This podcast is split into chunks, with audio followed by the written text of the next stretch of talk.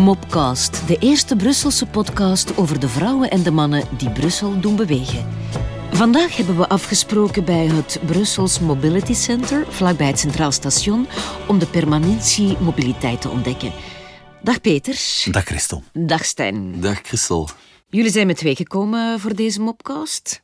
Om elkaar in de gaten te houden. Uh, wel helemaal niet. Maar in het mobiliteitscentrum houden we wel iets in de gaten. Ja, ja en dat is?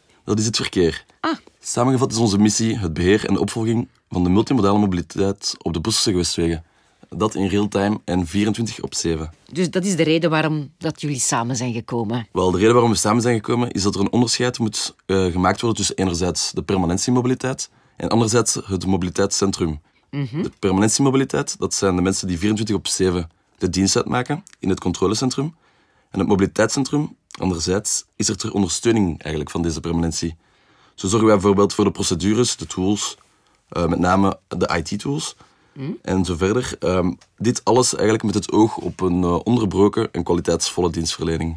En uh, wat is de rol van uh, permanentiemobiliteit daarbij? We zijn eigenlijk te vergelijken met het uh, Vlaams Verkeerscentrum in Vlaanderen. Mm. Dus wij monitoren het verkeer. Ja. Dat betekent dat we willen weten wat er op het netwerk gebeurt. wat is de staat van het verkeer? Is er veel file? Is er weinig file? maar wij zijn ook alert voor alle evenementen die zich kunnen voordoen, die een impact kunnen hebben op de veiligheid van de weggebruiker. Ja. Zodra we een incident detecteren op de weg, dat kan Mhm. dan gaan over een voertuig met pech, maar evengoed een werf of een ongeval, dan gaan wij eigenlijk dat uh, incident beheren. En met beheren betekenen... Ja, beherende. Voilà, dat betekent eigenlijk uh, dat we de hulpdiensten gaan contacteren, politie, uh, ambulance, eventueel de brandweer ook, maar evengoed onze partners, de MIVB, onze collega's. En we zullen de belangrijkste betrokkenen natuurlijk ook niet vergeten, en dat is natuurlijk de weggebruiker. De weggebruiker houden wij op de hoogte via uh, dynamische informatiepanelen, uh, die je her en der op het wegdek Ja, terugvindt. die ken ik, die ken ik. Voilà. We gaan natuurlijk ook de belangrijkste betrokkenen niet vergeten, dat wil zeggen de weggebruikers.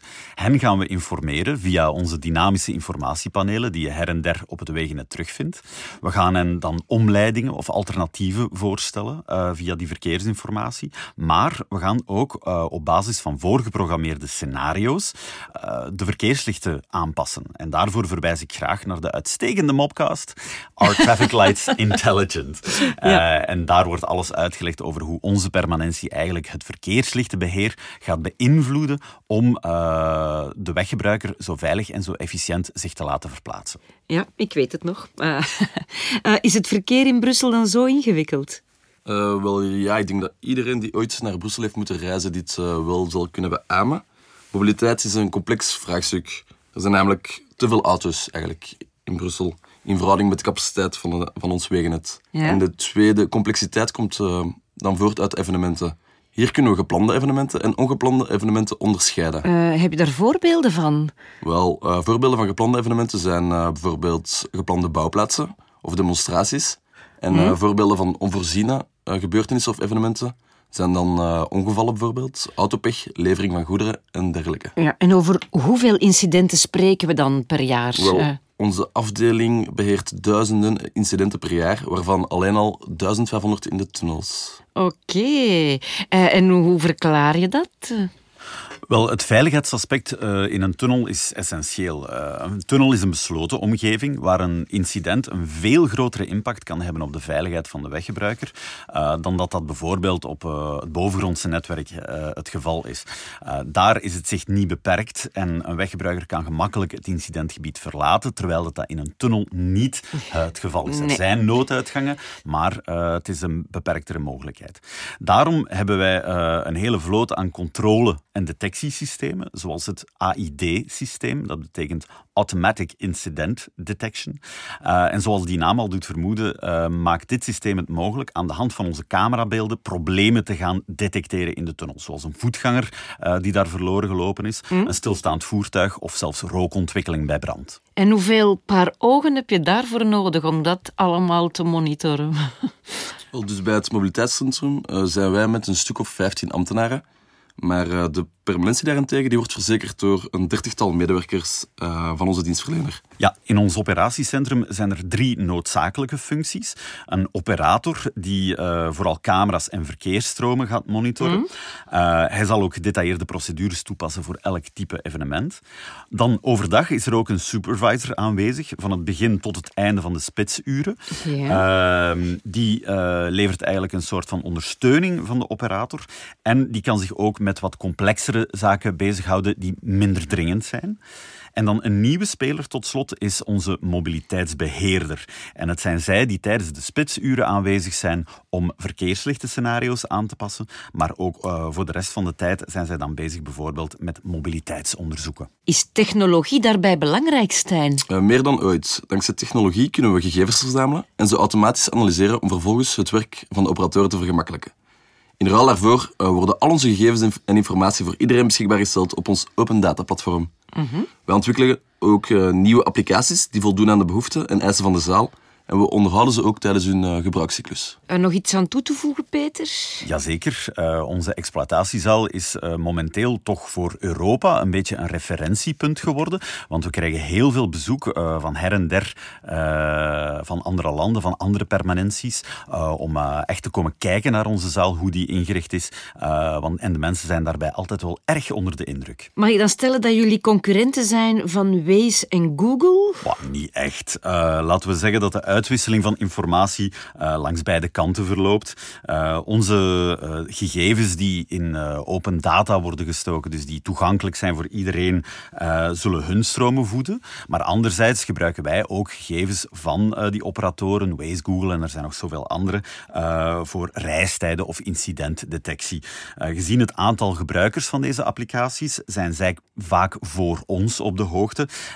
en als die informatie voor ons interessant is en vooral bevestigd kan worden, dan kunnen wij die uiteraard gebruiken. Uh, jullie zijn gevestigd bij het Centraal Station op dezelfde plek als de MIVB. Dat is niet toevallig, denk ik dan? Nee, dat is uh, niet toevallig inderdaad. Het mobiliteitscentrum ambieert een multimodaal beheer van de mobiliteit. En die nabijheid van de MIVB maakt menselijke toenadering en directe samenwerking dan ook uh, tussen onze agenten en die van hen mogelijk. Hierdoor kan er ook snel informatie worden uitgewisseld. En tot slot, zeker in geval van, van crisis, is een gezamenlijk beheer tussen deze twee openbare operateuren zeker en vast het meest uh, doeltreffend. Wat ik mij soms afvraag, gebeuren er soms uh, speciale dingen? Oh ja, uh, er, uh, er, is ooit zelfs iemand uh, bevallen in een auto in het midden van de spits. we hebben een keer een lama door een tunnel zien lopen. Ja. Ja, ja. en soms moeten we natuurlijk ook delen van de weg afsluiten voor filmopnames. dat gebeurt dan wel eerder s'nachts, hm. maar wij zijn dan, hebben dan een sneak preview van de actiescène die opgenomen wordt. Okay. Er zijn ook grote evenementen die wij begeleiden. De, de, de Brussels Marathon, de 20 kilometer van Brussel. Uh, de start van de Ronde van Frankrijk. Effectief, effectief. In 2019 ja. mochten wij die ook mee begeleiden. Aan uh, dat soort uitzonderlijke situaties passen wij ons uiteraard aan, uh, gezien dat dat heel grote verschillen uh, wat verplaatsingen betreft met zich meebrengt. Ja. Wij doen ook veiligheidsoefeningen, ongevallenreconstructies met behulp van de hulpdiensten, mm. om ervoor te zorgen dat ook onze teams volledig klaar zijn voor elk soort crisis. Als ik het goed begrepen heb, dan speelt het permanentiecentrum een een heel belangrijke rol. Als dat nu plots uitvalt, eh, dan ben jij de peanut, Peter? Uh, niet echt, want al onze systemen zijn eigenlijk redundant. Uh, wat bedoel je daar juist mee? Dat is weer een van die moeilijke woorden, inderdaad, gewoon om te zeggen dat onze systemen ondubbeld zijn. Uh, wij hebben meerdere uh, manieren om de permanentie van stroom te voorzien.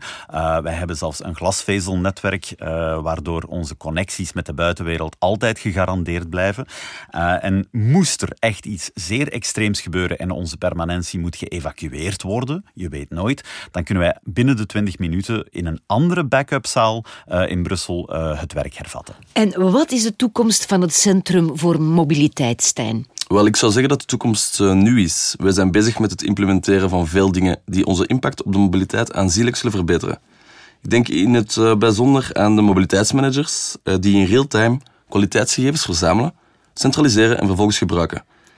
daarnaast zijn we ook bezig met de aanschaf van nieuwe tools, zoals een mobiele commandopost, Of zelfs drones die het eh, verkeer gaan analyseren. Wel, heren, hartelijk dank om ons een kijkje te laten nemen in het mobiliscentrum.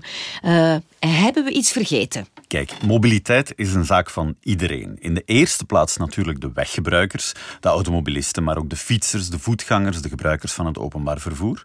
Maar achter de schermen werken wij, de mobiliteitsbeheerders, maar ook onze collega's van de andere directies bij Brussel Mobiliteit samen om het verkeer in onze mooie hoofdstad vlotter te maken en daardoor het leven van iedereen aangenamer te maken. Bedankt Peter, bedankt Stijn. We hadden het erover in de vorige episode, wat er eens te meer op wijst dat als het om mobiliteit gaat, alles met elkaar verbonden is. Alvast goed om te weten. Dit was de Permanentie Mobiliteit, de ogen en oren van de Brusselse mobiliteit, de Mobcast.